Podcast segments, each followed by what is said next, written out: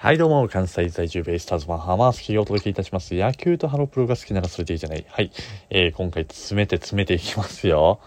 えー、本日7月18日、えー、月曜日ですね。はい、祝日でございます。まあ、えー、おとといの土曜日普通に仕事しててですね、終わってから夜、えー、アホほど飲んで、まあ飲み会ですね、会社の子らと飲み会行って、たらふく飲んでからの昨日も、えー、昼間から飲んでですね、えー、ナイターなんてね甲子園でナイターなんて見に行っちゃいまして。はい。まあ阪神阪神をね、まあ、阪神中日を楽しんできましたよ。っていうところからの本日月曜日ですね。はい。まあ今日はえー、まあ、兵庫県大会どの球場行こうかななんていうのを最初は考えてたんですけどもあまりにも、えー、各球場で好カードが組まれてどれも見たいあれも見たい、えー、状態でしたのでもうここはね、えー、必殺バーチャル高校野球ですね。はい。そちらの方を利用して、えとりあえずパソコンのモニターにね、え神戸国際大附属対西脇工業と、えー、報徳学園対須磨学園ですねの試合をまず、えー、映し出しましてそして今日から始まりました、えー、社会人野球の、えー、大きなね年年に 2, 2つある、え大きな大会の一つ、え都市対抗野球大会ですね、まあ、都市代表のチームが同じ地区で敗退したチームから補強選手として、え選手をまあ、各チーム3人ずつの補強しながらですね、はい。えー、その都市各都市を、えー、背負っての戦いになりますけども、まあ、そちらも開幕ということでそちら、まあ、1試合目、えー、JR 東海対東京ガスですね、まあ、昨年の都市対抗優勝チーム東京ガスの登場するこの第1試合、えー、この3試合をですね、えー、同時に画面に映しながら、まあ、音声は都市対抗に絞ってね、さすがにねもう3つまともに同時に音声流してたらまあ私もそんなね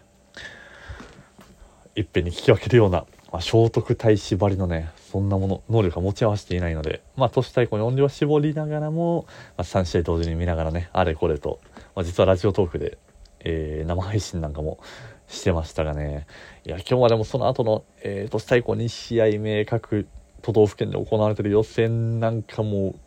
まあ情報が 濃い情報が溢れすぎてですね何から喋っていこうかというところでございますよ。うんえー、とりあえずですね、えー、まずはその実際見てた、えー、同時に見てた3試合の雑感からですかね。はい。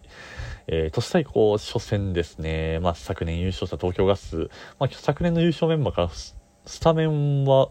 ほぼ変わらずですね、守備位置が、えー、若干動いただけで、メンバーは去年の優勝メンバーと変わらなかったんですけど、まあ、先発が、えー、今年、大卒2年目、ドラフト解禁年となる増田武久ですね。まあ、彼も大学時代からのドラフト候補で、個人的にはも大学卒の段階でドラフトで、えー、指名してもいいレベルのピッチャーだなっていうのはすごいあったので、まあ、九州市立北九州市立大ですね。はい。出身のピッチャーですけど、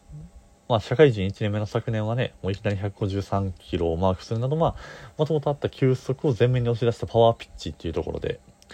えー、アピールはしてたんですけども、まあ、そこから怪我ですね、最初脇腹痛めて、そこから復帰後は脇腹かばって、今度肘やってっていう感じで、故障続きだったんですけど、まあ、その故障を経て、えー、まあ、この都市対抗初戦大事な初戦の先発任された増田のピッチングですね。まあ相変わらず球速もストレート140後半で安定してましたしマックスで150も出てたんですけど、まあ、結構110キロ台のカーブとかフォークですよね、まあ、変化球の割合がやっぱり去年見た時より多くてより先発としての引き出しが増えたなっていうとことまあとはそのストレートも、まあ、ぶっちゃけスピード感とかねやっぱパワーピッチの感じは去年の方が魅力はあったんですけど、まあ、ただその先発っていう観点と、まあ、ピッチャーの総合力で見た時に、まあ、今日は本当に危なげなくスイスイと、えー、最後まで 9, 9回完封でしたからね、まあ、結果4対0だったんですけどっていうところで見るとやっぱり今の方がより投手としての完成度は上がったのかなっていうところですよね。もう普通に、まあその怪我の影響も感じさせずで、しっかり投げれるっていうところのアピールが、この大会続けば、もともとのね、そのポテンシャルもあってドラフトでも上位にに絡んでこれるピッチャーだとは思うんで、まあ今大会でも屈指の、そのドラフト好き的にも、えー、注目するピッチャーですよね。まあ、打線の方はね、まあ、JR 東海の、えー、投手陣もしっかりあの粘り強く投げてたのもあってロースコア中盤まで本当0-0がずっと続いてたんですけど、まあ、そこからのこちらも社会人入って2年目のね、えー、相馬の先制ソロホームランから終盤ねいやワンチャンスをまたものにして、まあ、ここぞの場面で、えー、代打立部のねいやベテランの一振りっていうところで一気に追加点を挙げた、まあ、東京ガスがですね、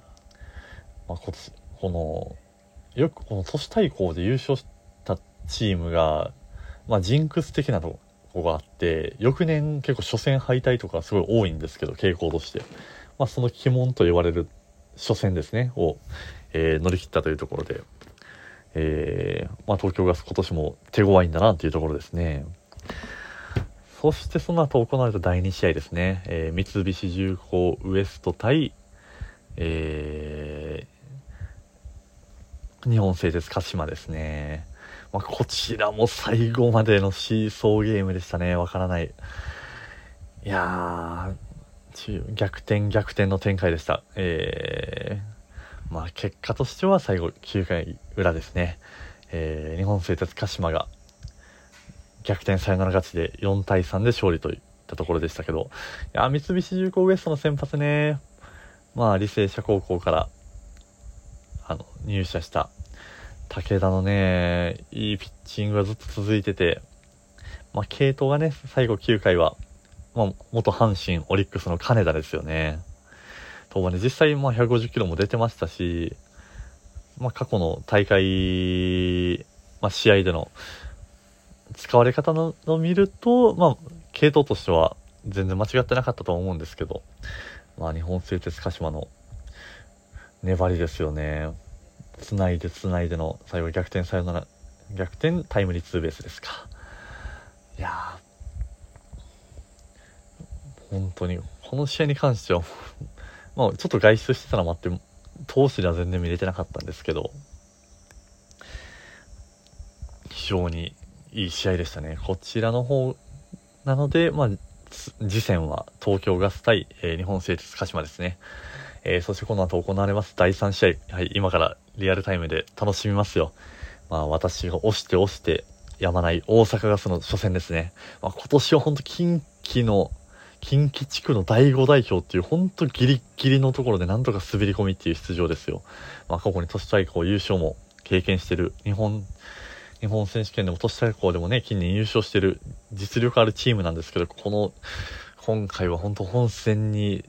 行けないんじゃないかっていうぐらいのところから、なんとか踏みとどまって、いやー、なんとかね、まあ、本戦にさえ出てしまえば実績は本当申し分ないですから、この夏もやってくれるんじゃないかなと期待してますよ。スタメンもね、えー、もう発表されてまして、まあ先発は文句なし、川野投手ですね。まあ、彼も今年高卒3年目ドラフト解禁や、まあ、ドラフト上位候補として名前の上がる高投手ですね。まあ、彼もこの都市対抗の活躍以下では、もう一気に1位指名まで駆け上がれるような投手だとは思ってますので、まあ、特に今日は増田のね、いいピッチングがあったっていうのもあるんで、同じドラフト候補としては燃えるものはあるんじゃないかなとは思うんでね。